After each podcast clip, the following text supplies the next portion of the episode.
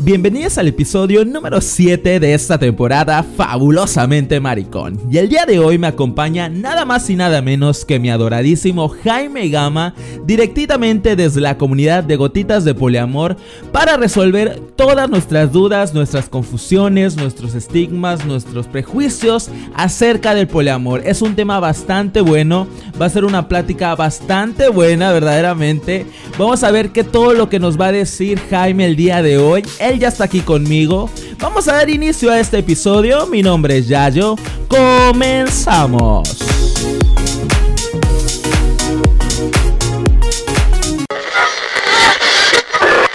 Tiene muchas cosas que contarte y esta plática está a punto de iniciar.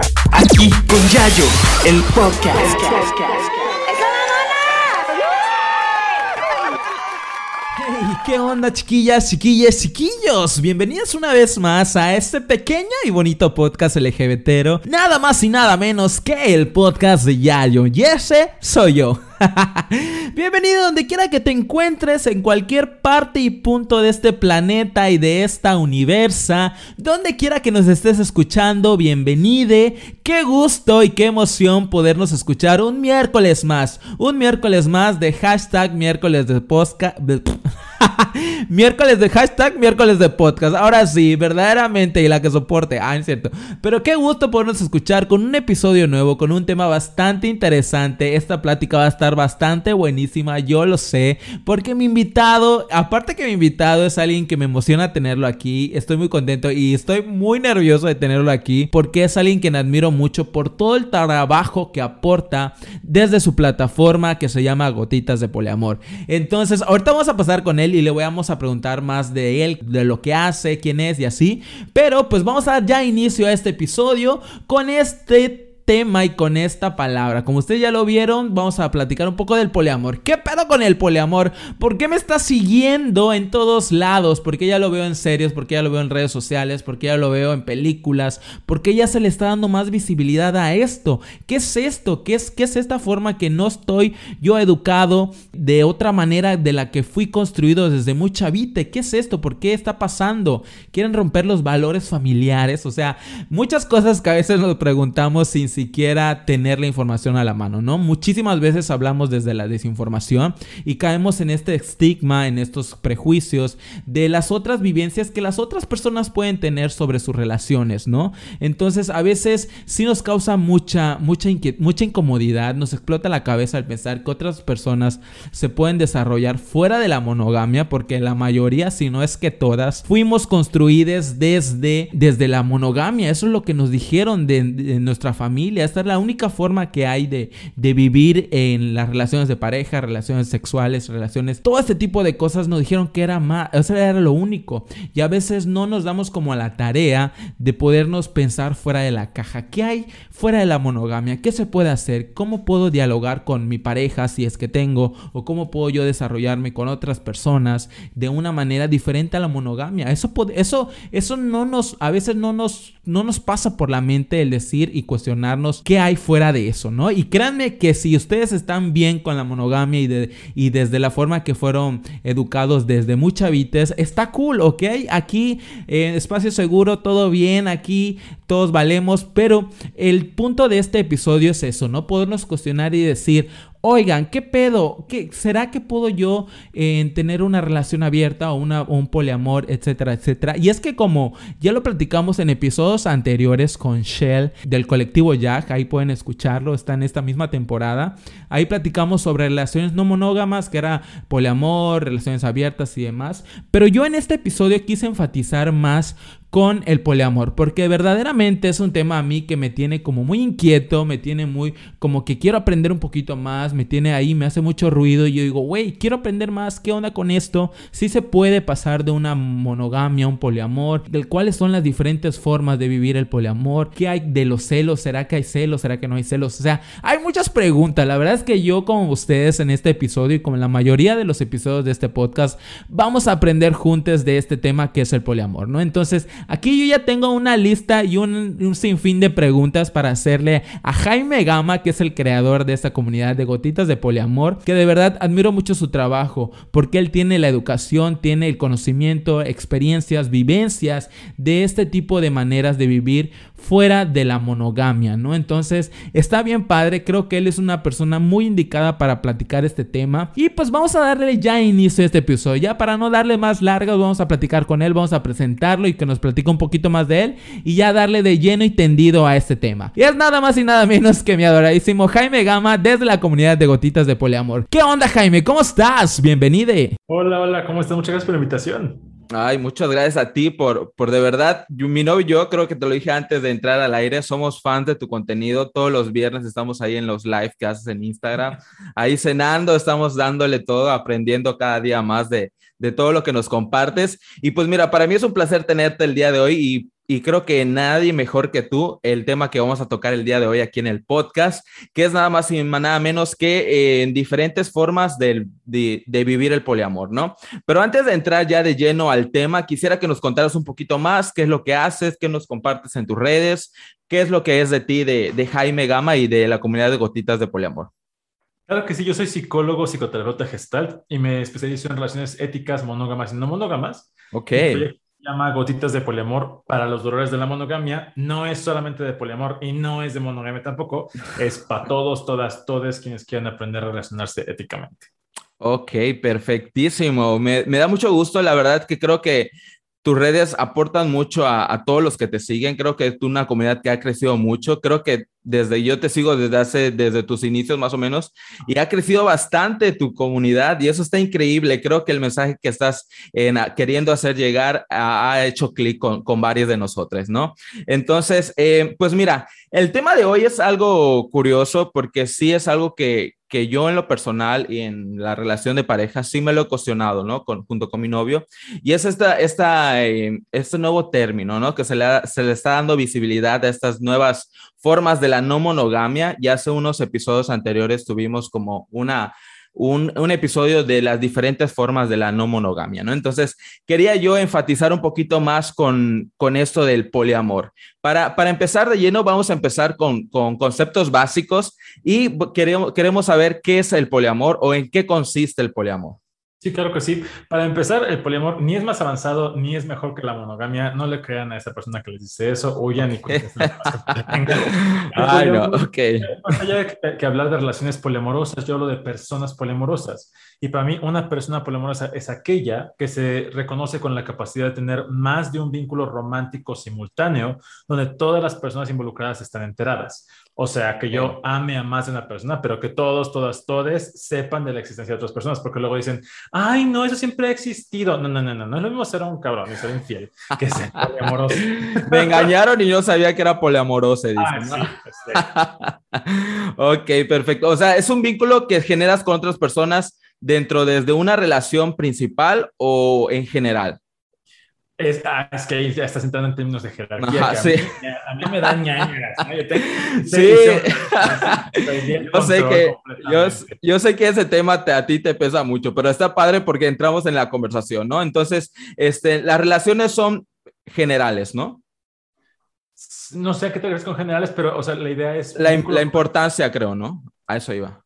Sí, o sea, son relaciones horizontales en cuanto a que yo tengo un vínculo romántico con una persona o con otra y es la cosa es que nos enseñan que el amor se jerarquiza, ¿no? Siempre desde chiquitos es así de, ay, oye, ¿tienes amiguitos? Qué padre. ¿Quién es tu mejor amigo? ¿A quién quieres más? ¿A tu mamá o a tu papá? Entonces, crecemos con esta idea de que siempre hay que hacer un ranking de gente que queremos por alguna razón, aunque no sea nada productivo y solamente nos lleva a competir. Pero cuando empezamos a tener relaciones románticas, sí sucede que entramos con la idea de, es que a quién quiero más pero el amor no es algo cuantificable. El tiempo, la energía, sí, y el dinero también, pero el amor como tal, no lo sé, Rick. Sí, ok. O sea, siempre estamos como, como tú lo bien lo dijiste ahorita, estamos educados en darle, eh, en medir el amor, ¿no? Creo que el medir el amor es algo en erróneo que podría decirse que nos, nos, nos limita a muchas cosas, ¿no? Sí, o sea, a esas cosas complicadas porque de entrada no hay como una medida, o sea, ¿cuántos, ¿cómo sabes cuánto amas a una persona u otra? ¿no? Cuando dicen, es que claramente vas a amar a alguien más que a otra persona. Y yo pongo el ejemplo, digo, yo no tengo hijos, pero este, cuando me dicen así de, bueno, mi mamá me dice así como, es que yo no es que ame más a uno que a otro, digo, cuidas al que es más, este, ya sabes, pero no quiere decir que le quieras menos. Digo, yo ahorita tengo varios amigos, ¿no? Entonces me dices, ¿a cuál quieres más? Si tengo un amigo que está enfermo ahorita, pues lo voy a atender, lo voy a cuidar. Y si hay otro que está triste, lo voy a tener a cuidar. Si me puedes elegir, no voy a elegir de acuerdo a quién quiero más. Voy a elegir para partir otras cosas, pero el hecho de que yo esté contigo por una razón u otra, no quiere decir que te quiera más o menos. Ok, perfecto. Sí, creo que a veces no nos cuestionamos esas cosas, ¿no? Creo que es, es importante el, el cuestionarnos cómo medimos nuestro amor, ¿no? Y que creo que es bastante válido. Yo lo he escuchado en tus lives, eso de, de, de la calidad del amor y creo que es algo con lo que yo he hecho clic. Entonces está, está increíble y creo que, que es parte de, de, la evolución, ¿no? Entonces, eh, yo tengo una duda porque, por ejemplo, normalmente, eh, pues tenemos muchos términos alrededor, ¿no? De, de, del poliamor etcétera. Eh, y quisiera saber cuál es la, la, diferencia entre el poliamor y la poligamia. ¿Viene siendo lo mismo o es diferente? No, es completamente diferente. La poligamia es un término legal que se refiere a una persona que tiene más de un esposo o esposa. En México es la poligamia. Y es, uh, lo, lo, lo, comparo con la diferencia entre la monogamia y el matrimonio. Si yo soy monógamo, monógamo, monógame, no necesariamente estoy casado con otra persona, porque esos son términos legales. Solo que nos enseñan que la monogamia necesariamente te va a llevar a un matrimonio, que son cosas diferentes. El poliamor es un modelo relacional acerca de cómo voy a vincularme yo románticamente, no necesariamente de forma legal. Entonces, poligamia, legal, poliamor, modelo relacional. Ok, perfecto, muy bien. O sea, esa duda, sí, porque a veces sí he escuchado entre, entre amigas que se comentan, ¿no? Y que es es, estos, estos términos son muy similares y a veces confundimos el significado, ¿no? Y por ejemplo, eh, pues mira, yo realmente estoy cuestionando muchas cosas alrededor de mi vida estos últimos tres años últimamente y que creo que la evolución de, de quitarnos cosas con los que crecimos, como tú bien lo dijiste, desde chavitos nos decían cuánto, qué, a quién queríamos más y cómo podíamos justificar este amor y que creo que el evolucionar como nosotros como personas, eh, creo que nos ayuda a, encontrarnos más con lo que queremos y con lo que queremos a futuro, ¿no? Pero ¿cómo inicia esta deconstrucción, vamos a llamarle, hacia el poliamor si lo necesito, ¿no? O si no lo necesito, ¿cómo sé que lo necesito para poder yo sentirme más pleno y más feliz con mis relaciones o con mi relación, ¿no? Porque eh, me ha tocado escuchar que, que bueno, una, una vez una persona me dijo, es que yo nací poliamorosa, y me dijo, yo nací así y no creo que sea como una deconstrucción, es algo que se siente. Entonces, yo quisiera saber si se puede entrar por esta parte de conocer eh, y de eh, investigar y demás, o es algo que se necesita de por sí. Es, es, es, una pregunta. Hay un libro de Jessica Fern que se llama Polysecure y ella propone tres razones son tres ideas. No es como que son las tres razones. No, igual hay más, igual hay más, no lo sé. Pero a mí me sentido por eso las comparto. Este, ella dice que puede ser que tú te identifiques como persona poliamorosa porque sientas que es parte de tu identidad. Que dices que es quien yo soy. Yo nací poliamoroso. Yo quiero. Eh, es algo que está en mis adentros. Es perfectamente válido si lo piensas así. Otra razón por las cuales alguien puede ser poliamoroso, por ejemplo, en mi caso, yo coincido con esta, es por la filosofía. A mí me gusta la filosofía del poliamor, me hace mucho sentido y yo decido ser poliamoroso por esa razón. Y la tercera razón, que no sé si dice ella o la inventé yo, pero pues aquí está, es porque quiero y ya. O sea, no necesito tampoco esta, esta, cosa que a veces la buscamos de, oye, pero es que eres monógamo porque por biología o por crianza. No importa, lo que importa es que yo me responsabilice de lo que quiero hacer. Para poder entonces buscarle. Ahorita que hablas de la deconstrucción, ¿cómo empezar? Yo siempre recomiendo empezar por entender qué es deconstrucción, porque hay gente que piensa que la deconstrucción y la destrucción son la misma cosa y no. Yo lo, lo, pongo como ejemplo como, como jugando Jenga, como esa torre de las, de las tablitas, ¿no? Ok, la sí, deconstrucción es ir con la, con la torre así tocando cada tablita para ver cuál sí es parte de mi estructura sólida, cuál se tambalea y es mejor que la quite. Pero si la quito y se me cae la torre, por ahí no era. Entonces, eso es destru o sea, hay gente que sale de la monogamia y dice, no, abajo el patriarcado y el capitalismo y el hegemónico y el machismo y todo eso súper intenso. Y se van exactamente en un giro de 360 grados a regresar al mismo lugar diciendo, no, entonces todo lo que es monógamo está mal. Y es, a ver, espera, o sea, no, no es que todo esté bien o todo esté mal, de eso venimos huyendo. La deconstrucción es tomar estas creencias que yo tenía con las que crecí, analizarlas, desmenuzarlas, ver cuáles sí me hacen sentido y quedarme con esas, cuáles no me hacen sentido y hacerlas a un lado. Si yo intento destruir la estructura completa de mí mismo, es altamente seguro que me violente y que termine en una relación abusiva conmigo mismo. Ok, wow, interesantísimo. La verdad es que sí es algo que a veces en estas nuevas formas de pensar o en estas formas de descubrir qué maneras podemos ir avanzando como, como personas, creo que así a veces existe como el radicalismo, ¿no? El decir esto así y esto no, o sea, me quito de esto, pero me voy del otro lado, pero es súper extremo, ¿no? Y no hay como una, un matiz en medio o algo, o algo equilibrado, ¿no? Y pues mira, eh, creo que hay muchos conceptos, ¿no? Que se manejan dentro del, dentro del poliamor y creo que algo que a mí me gustaría saber y algo que a lo mejor no conocía yo y creo que lo conocí desde tu plataforma que, por ejemplo, a veces tenemos la idea de que el poliamor solo es una trieja, ¿no? O sea, eso es el poliamor. y eso, o sea, yo pensaba eso, fíjate, o sea, en, en, mi desconocer, yo pensaba que solo en eso consistía el poliamor, pero conociendo un poquito más desde tu plataforma, he escuchado otros, otras maneras de, de relacionarme como poliamoroso, ¿no? Entonces, quisiera saber así súper en conceptos básicos de las diferentes formas de cómo podemos relacionarnos sin que sea, sin caer en esa trieja y que decir, hasta aquí es lo que yo puedo ser como poliamoroso, ¿no?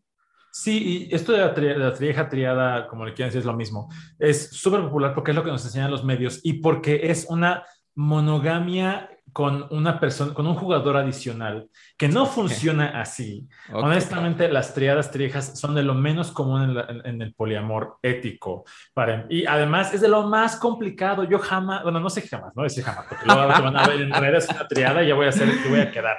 No, ahorita, hoy yo no quiero una triada porque es muy complicado. La gente piensa que es ay, pues agregas una persona y ya. Pero una triada, platicaba en un live hace poquito que son siete relaciones, seis o siete relaciones en una, ¿no? Porque juega, o sea, si son A, B, C, es la relación entre A y B, la relación entre B y C, entre C y A, y luego las relaciones entre A, B, C, luego B, C, A. Y aparte la que tienen los tres, porque tienen que cuidar todas y atender todas las relaciones, es muchísimo, mucho trabajo. Por eso terminan luego llegando conmigo y es que no sé qué estaba haciendo, pues no, no sabías. Hecho, hechos todos ahí bolas, ¿no? Sí, sí, sí, porque se empiezan a ignorar necesidades, se empiezan a asumir muchas cosas.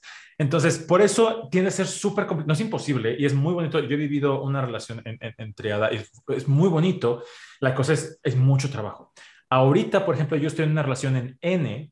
Las relaciones en, eh, en que son como en N, en B, en Y, tienen, una, tienen una, una, un concepto nuevo. Es, esto alguien se inventó la palabra y me gustó, pero no En este caso, todos, si lo ves con una, una, vamos a empezar con una B. En una B está un vértice, que es el puntito que une los dos palitos, y dos aristas.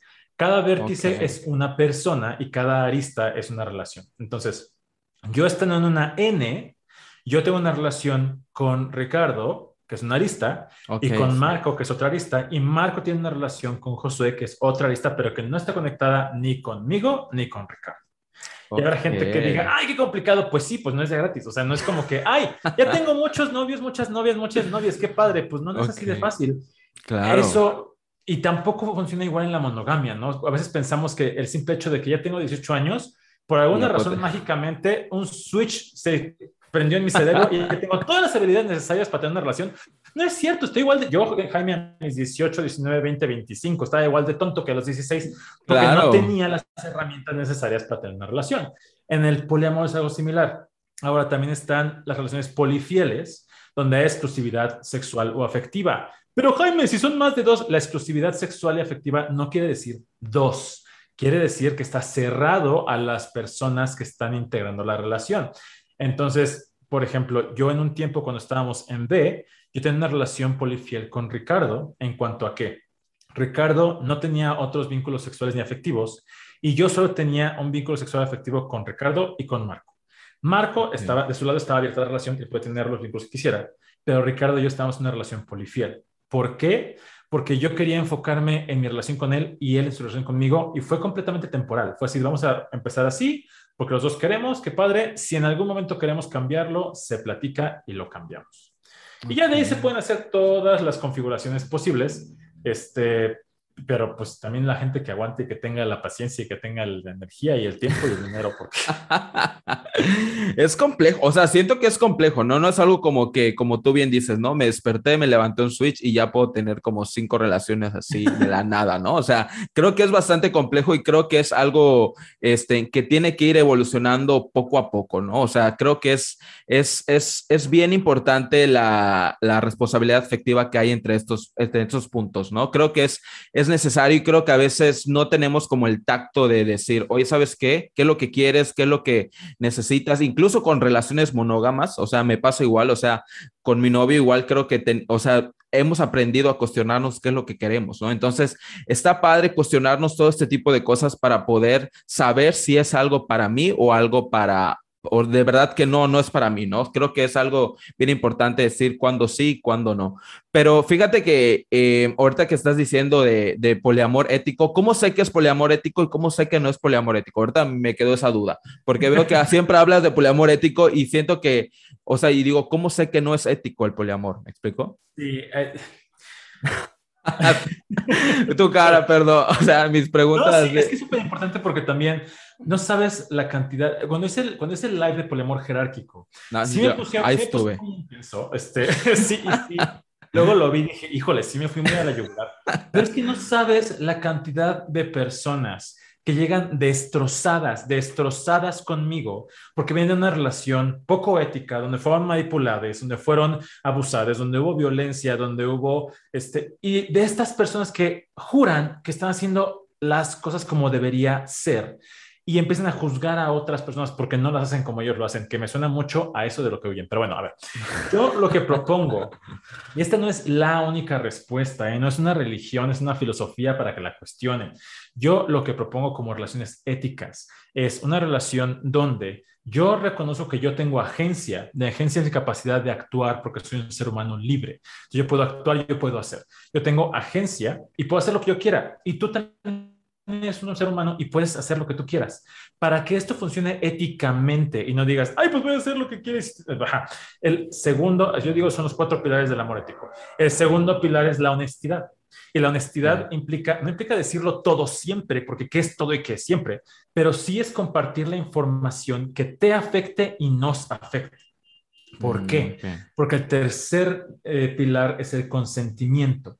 Y para yo poder dar mi consentimiento, necesito tener toda la información. El consentimiento ético es informado, reversible, entusiasta específico y me está faltando uno, entusiasta ah, y libre. Todo esto funciona en una relación ética en cuanto a que yo digo, bueno, yo quiero hacer esto, ya te lo informé y tú puedes decidir si estás o no conmigo, pero fácilmente se vuelve un arma en que yo te digo, ay, entonces yo voy a salir con esta persona y si no te gusta, pues ahí está la puerta, ya te dije, yo puedo hacer lo que yo quiera. Así no funciona el amor ético. Por eso le pongo el cuarto pilar, que es la compasión.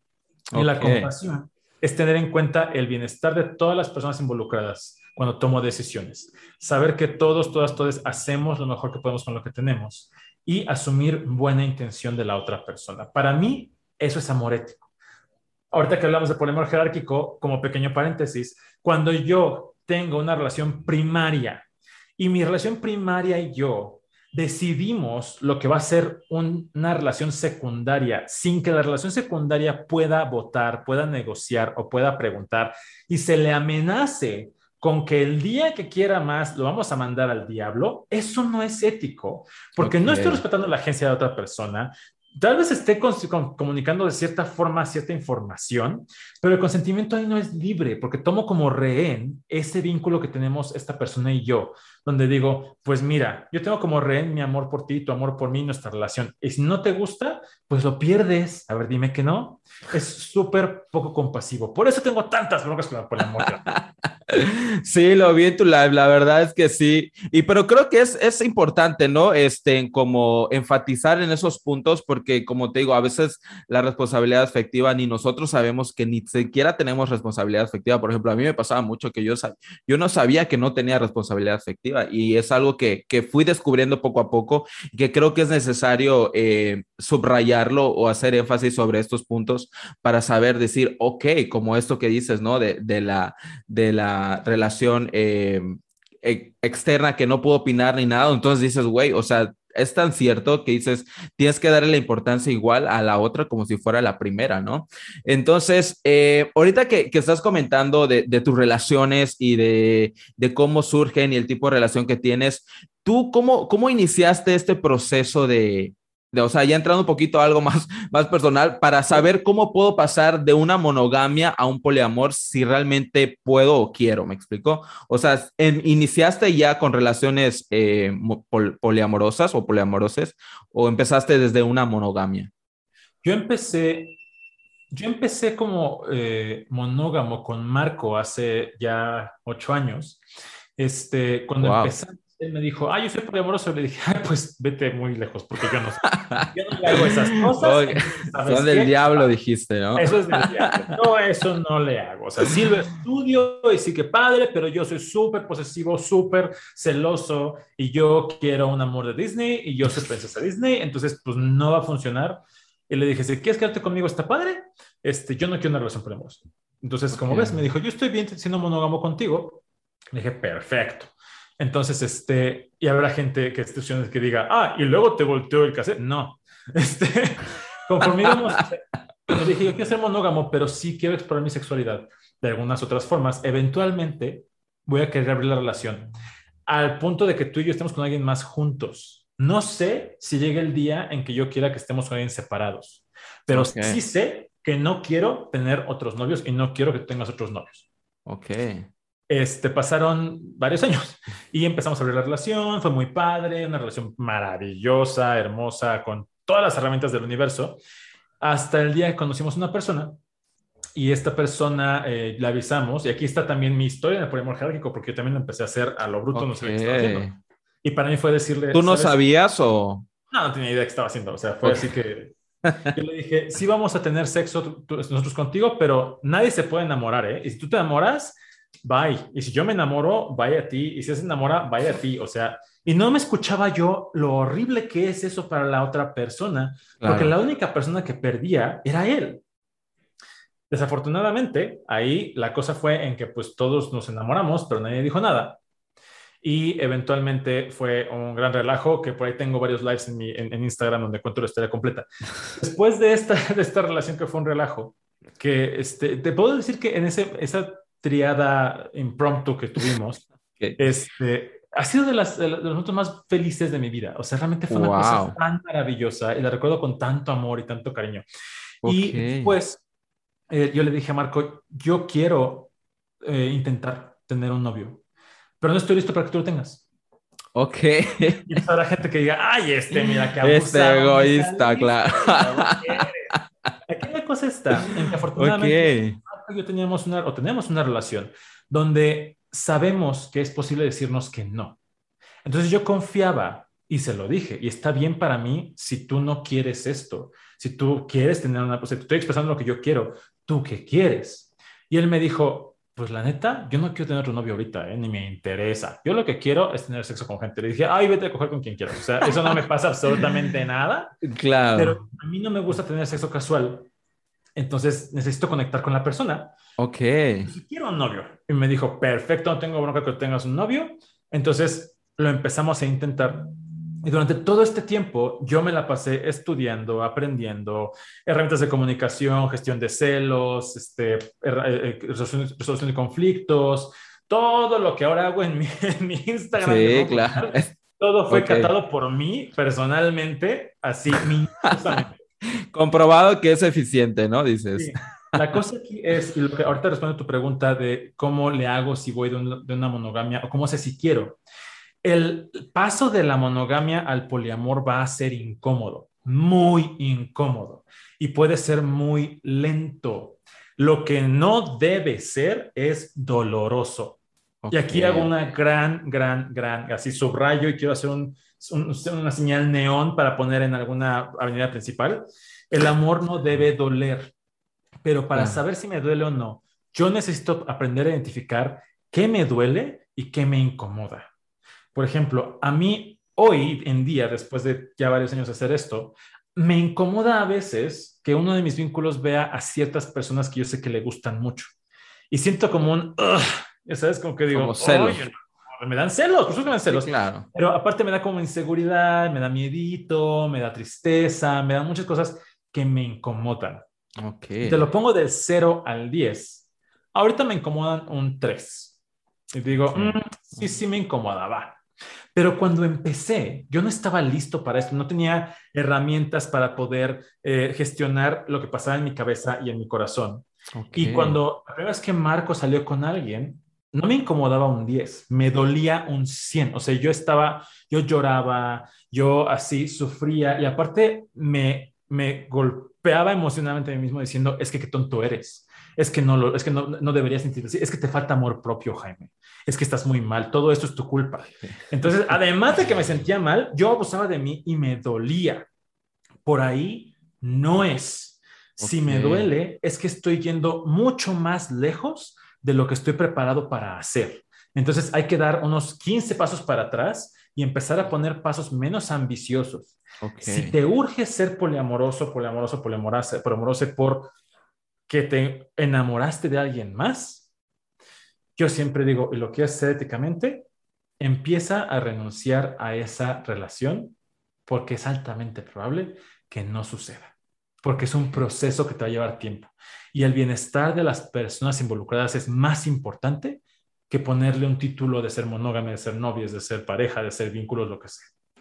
Wow, ok, sí, es bastante interesante todas esas emociones que, que se sienten, ¿no? Incluso cuando estás en una monogamia. Y creo que, creo que ahí va mi siguiente punto, que por ejemplo, es complejo eh, desprenderse de, de la posesión y de estos sentimientos como los celos, como la tristeza. O sea, creo que es, es, es, cuestionarnos o cómo es evolucionar para decir, ¿sabes qué? Me desprendo de, este, de esta pareja que, por ejemplo, llevo eh, un ejemplo, ¿no? De tres años, me desprendo para poder yo encontrar otro punto u otra, otra relación.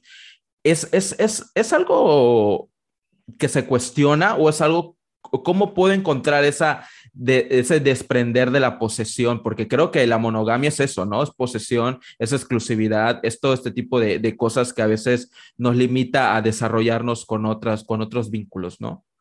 Yo hago una gran diferencia entre la monogamia tradicional y la monogamia ética, precisamente puesto que okay nos enseñan varias ideas que tal vez no sean tan funcionales hoy para mí, pero yo, Jaime, hoy me identifico como ambiamoroso, que quiere decir que yo puedo tener una relación poliamorosa o una relación monógama y estoy perfectamente feliz. O sea, no estoy casado con ninguna de las dos. Hasta para eso soy poliamoroso. ok, tú. no, el, em, en cuanto a esto de los celos, la cosa de los celos es que no son tan sencillos y simples como decir posesión. Nos enseñan a decir, ay, es que de posesivo, ya lávate las manos, quítatelo y next. Las emociones no son tan sencillas y al mismo tiempo sí lo son. Eh, una emoción, una sensación en mi cuerpo que me avisa de algo que pasa en mi mente, en mi corazón, es algo natural. Los celos, al yo sentirlos en mi cuerpo, son cosas naturales y perfectamente normales. Ya lo que yo haga con esas, esas emociones, sensaciones, es otra cosa. No es normal aventarle el cenicero a tu pareja porque vio una persona en Tinder. pero en lo que tú sientes, sí. Aquí la cosa está en los celos son emociones complejas que pueden ser ya sea una de las siguientes, una combinación de estas, pueden ser miedo, enojo o tristeza. Y cada una de estas emociones desagradables tiene una función. La función del miedo, por ejemplo, es avisarme que necesito cuidarme, necesito sentirme seguro. La función de la tristeza es reconectar conmigo, es hacer una introspección de que algo me está, faltando. Y la función del enojo es protegerme ah, de una injusticia o algo que me parece que no, estás, no, se me está tratando como yo debería ser tratado. Estas tres, cuando yo tomo los celos y los tiro a la basura diciendo, ay, es que es posesión, ignóralo y se va a ir. Uno no se va a ir, se va a hacer más grande y se va, se va, va, a crecer cosas y te va a explotar en la cabeza. Pero cuando me quedo... Confirmo. que son súper desagradables y bien molestos y les escucho, puedo encontrar necesidades que no están siendo satisfechas.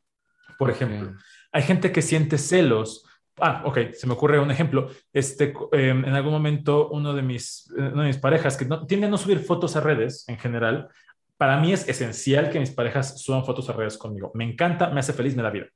Este, entonces, él casi no lo hacía y yo aprendí como a decir, bueno, pues órale, no pasa nada, ¿no? O yo, la subo yo. Empezó a tener una relación con otra persona y bueno, foto tras foto, yo así de, excuse me, no que no te gustaban las fotos. por supuesto que me enojé mucho. Okay.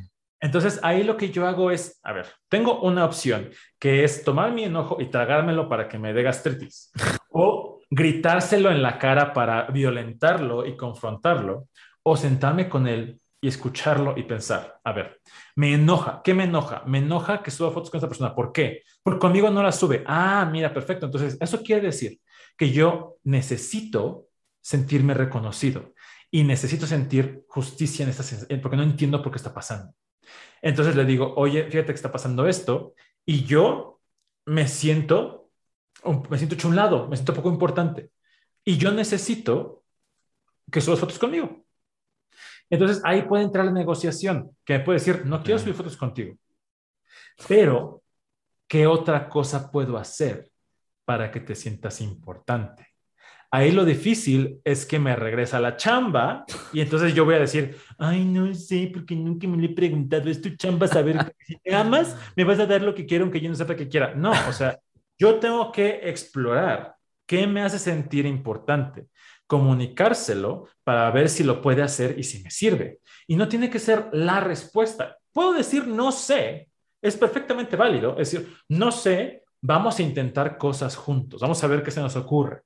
Vamos a, en vez de subir fotos conmigo, vamos a hacer una historia en un libro, vamos a salir a la calle, vamos a tomarnos una sesión de fotos, no sé, o sea, pero es explorar. Y ahí, en esta conversación, nos acercamos en intimidad y eso es por lo cual yo digo que los celos son hoy mis amigos. Muy, muy molestos, pero son mis amigos porque me avisan exactamente qué necesito, nomás cosa que los escucho.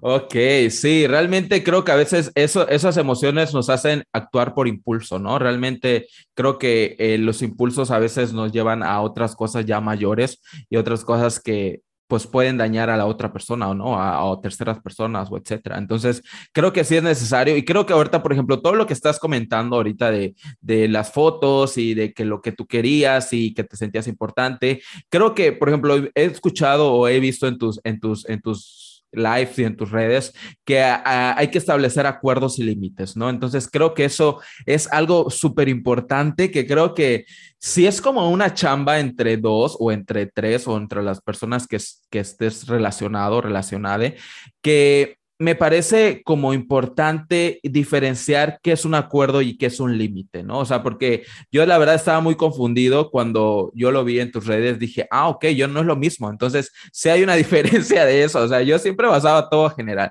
Entonces, este, ¿cómo, cómo diferenció un acuerdo y un límite para acordar todo esto que tú dices, no, esto me gusta, esto no me gusta, qué me hace sentir importante, qué es lo que puedo y qué es lo que no puedo, ¿no? Sí, me, me gusta ese tema. Acabo de subir un TikTok donde le invito a la gente a que ponga límites según ellas y yo le doy like a los que son límites y hago videos de algunos. Está bien rudo, está súper rudo las respuestas de qué onda. Pero aparte, ¿sabes qué me hace mucho sentido? Porque es lo que nos enseñan que es. Ponle límites a la otra persona, no permitas que te haga eso. Y es, ok, va, ¿cómo? O sea, había varios que decían, un límite es, no voy a permitir que me hables así. Y digo, ok, ¿cómo no vas a permitirme que te hable así? ¿Qué vas a hacer? ¿Me vas a pegar? ¿Me vas a, ¿Qué vas a hacer? Porque aparte, ni o sea, estos, estas, que no son límites, ¿eh? o sea, estas órdenes, estas reglas, estas, estos chantajes, vienen de un lugar súper válido en cuanto que son cosas que nos dan miedo. Claro. Entonces tendemos a poner reglas porque las reglas son muy buenas para atender el miedo de una forma general, ¿no? Las leyes son reglas, ¿no? Vamos a poder negociar con todo el mundo, con todo México para poner una ley.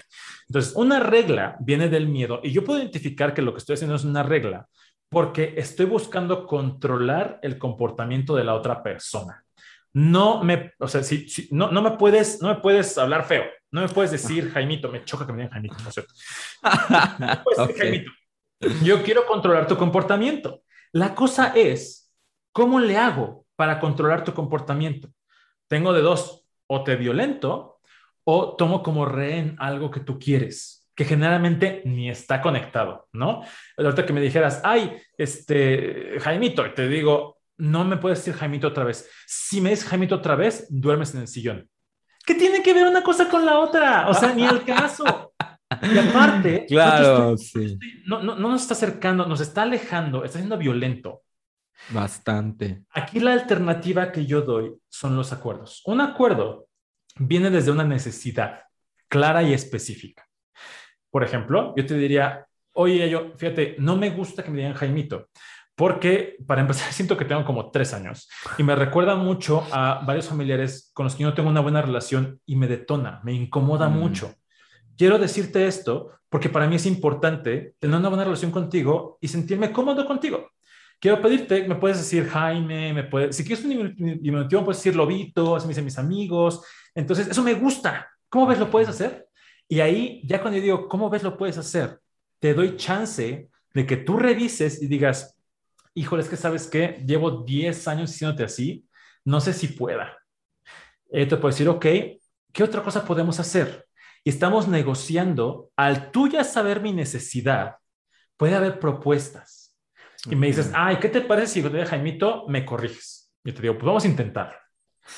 Y seguimos platicando y me dices, oye, Jaimito, yo, uy.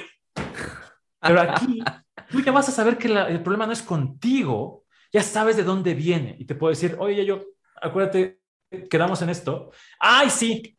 ¿Cómo ves? ¿Seguimos con este acuerdo o lo modificamos? No, no me va a servir porque me siento atacado cuando me corriges. Ah, perfecto. Yo entendí eso. Y estamos elaborando juntos, juntas, juntes, un lugar en punto medio. Y lo podemos renegociar y renegociar y renegociar. Ay, Jaime, pero ¿tampoco vas a renegociar hasta el fin del mundo? No. Ahí es donde entran los límites. Cuando es algo ya no negociable, cuando es algo muy esencial para mí, yo puedo poner un límite. En este caso, un límite no es decirte, no me digas Jaimito, es un, yo no me siento cómodo cuando me dices Jaimito, ya te, me choca, de hecho esa palabra más ahorita que en los últimos 10 años te lo puedo,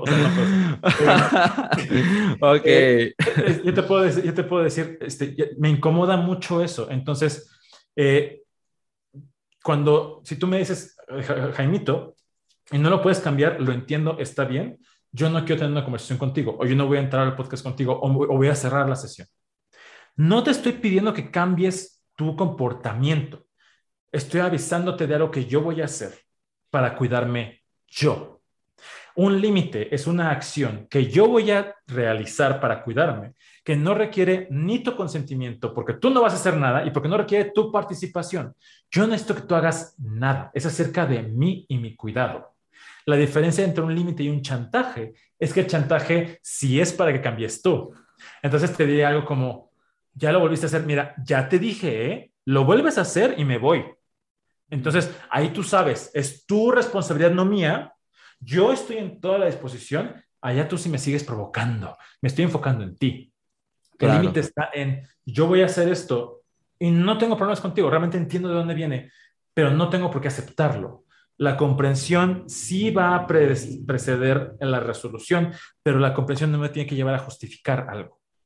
Claro, wow. Sí, es, es bien interesante diferenciar esto. La verdad es algo nuevo que yo estoy como empezando a aplicar y creo que hasta ahorita encuentro la diferencia porque, por ejemplo, muchos amigues, muchos amigos, amigas, relaciones monógamas, o sea, ponen reglas de, dices, güey, qué pedo. O sea, yo, o sea, dentro de mí dije, wow, está muy fuerte eso, porque, por ejemplo, me dice, es que ya son las 10 de la noche y le dije que ya no puede salir, o sea, él su casa y así, y, o sea, le dije, güey, si sale, ¿qué, ¿qué vas a hacer? No, pues se las va a ver conmigo y que no sé qué, y que, o sea, güey, o sea, está súper fuerte porque dices, güey, es violento, ¿no? Entonces yo siento que, que las reglas, o sea, por lo que entiendo, las reglas son como un poco dañinas o algo así, porque... Las reglas pueden ser bastante funcionales en cosas que, donde no estoy dispuesto a tener una conversación contigo, ¿no? Por ejemplo, este, yo, eh, cuando yo doy talleres y en mis talleres tengo una regla muy, muy específica en la que todos estamos en mute.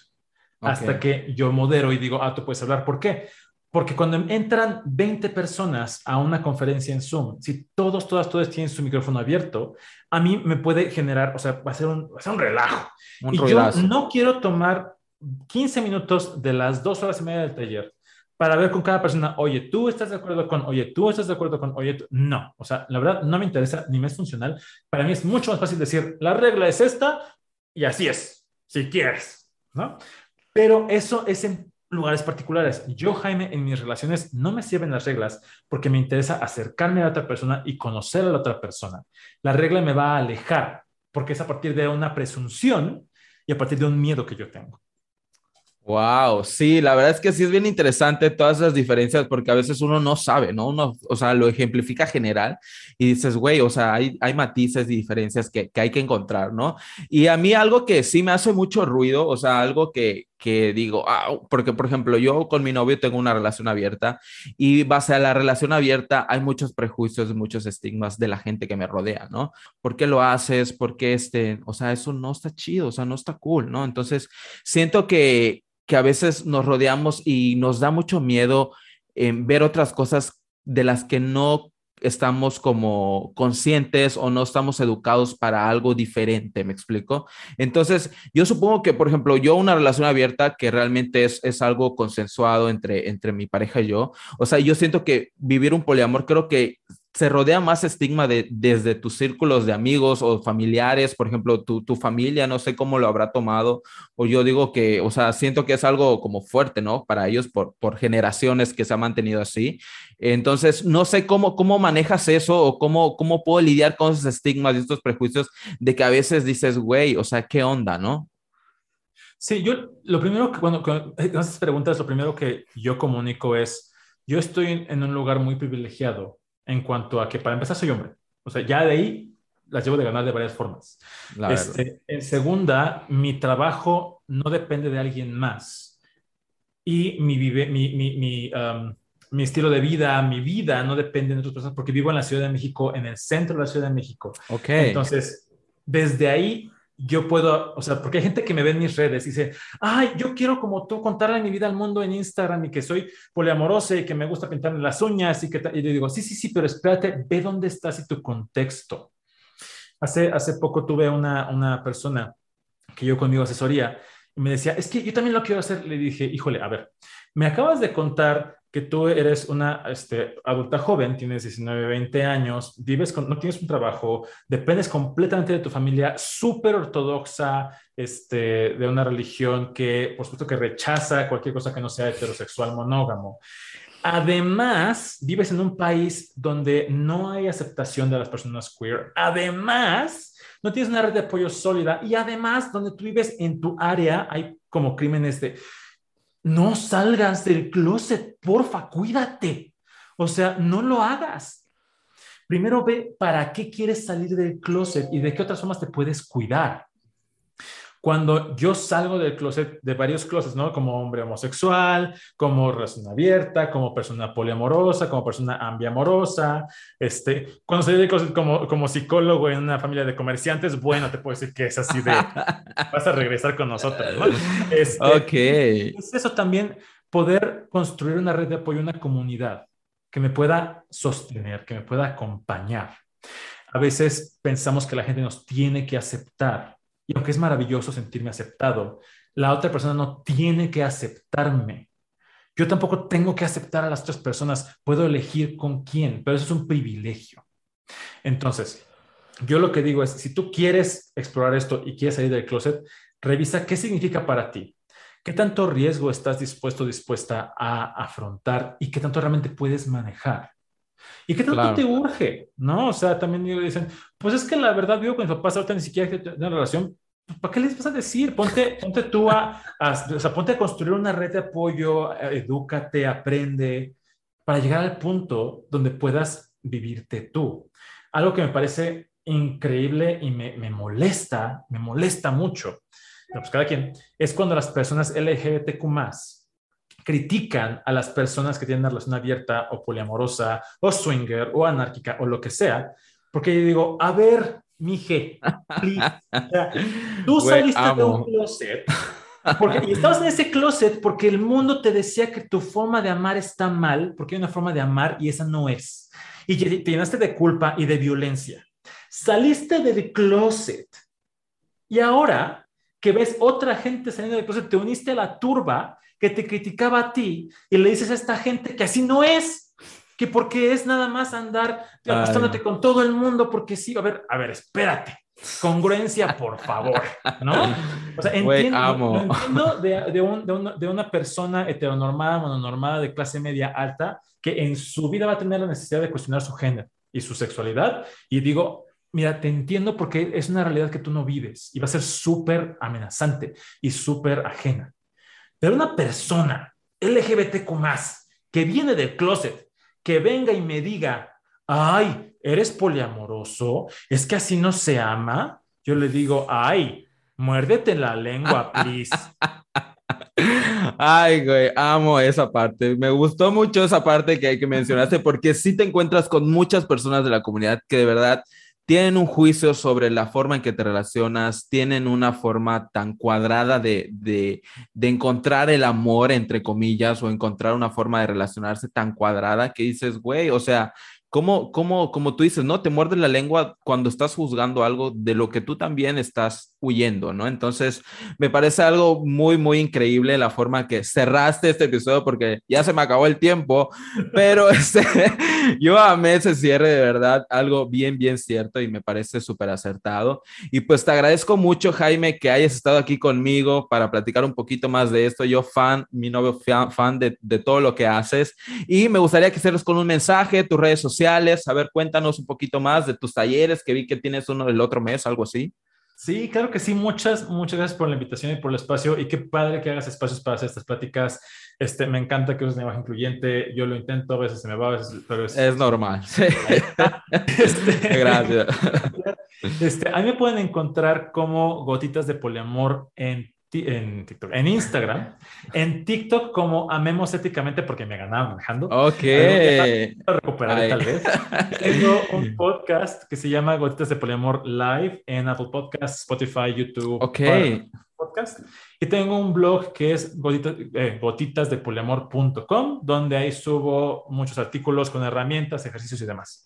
Y sí, doy talleres. Ahorita este, estaba, tenía un paquete de talleres que ya se llenó Voy a dar el taller de no monogamia ética para principiantes en septiembre, el taller de eh, conociendo mis emociones en octubre y el taller de los celos son amigos en noviembre. Wow. Este, sí doy terapia, pero la verdad tiene ya mucho que no ofrezco porque tengo una de espera como de año y medio, dos años, entonces se me hace una barbaridad decirle a alguien que me espere, pero sí puedo recomendarte gente y también doy asesorías, uno, o sea, este, individuales eh, de pareja o de película. Todo eso lo pueden encontrar en mi Instagram, arroba gotitas de.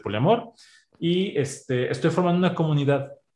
Eh, ahorita ya tenemos un grupo de apoyo mensual por Zoom y próximamente, yo creo que en las próximas semanas voy a abrir una comunidad en Facebook también para personas que quieran aprender a relacionarse éticamente, monógamas y no monógamas. No es red de ligue, no tiene nada de malo redes de ligue, pero ya hay muchas. Esta va a ser para, para conocer, para tener nuevas herramientas, va a tener como dinámicas diarias y así.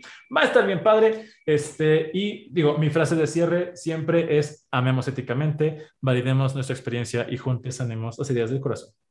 Wow, increíble todo el trabajo que haces. La verdad es que sí veo que andas muy ocupado y agradecido porque me hayas hecho un espacio para, para platicar y traer un poquito más de, este, de estas conversaciones a este espacio. La verdad, agradezco mucho, mucho, mucho, mucho. Te admiro demasiado y pues muchísimas gracias, Jaime. Y pues bueno, chiquillos, esto ha sido todo por el episodio de esta semana. Qué fantasía haber tenido a Jaime Gama aquí en este podcast. Qué honor, de verdad. Estoy muy contento. Ojalá hayamos aprendido juntos sobre este tema del poliamor, a lo mejor podamos cuestionárnoslo, a lo mejor podamos seguir educándonos en sus cuentas, de verdad son cuentas bastante educativas sobre muchos temas individuales y de pareja, está muy cool, vayan a seguirlo. De todos modos, aquí en la descripción del episodio están sus redes sociales, vayan a seguirlo y también recuerden que estoy en mis redes sociales, estoy en una fanpage en Facebook como Jai-O y en Instagram como doble guion bajo Yayo con H al final. Ahí me pueden escribir, me pueden comentar, compartan el episodio con sus amigas en sus redes sociales, menciónenme, denle seguir a este podcast desde la plataforma de su preferencia y denle mucho amor a todo el contenido que se va subiendo, ¿ok? Y pues bueno, chiquillos, no olviden algo bien bonito y algo bien importante, que el closet es demasiado pequeño para sueños tan grandes. Mi nombre es Yayo y recuerden que siempre, siempre hables orgullo, ¿ok? Nos vemos hasta la próxima, cuídense mucho, besotes, chao.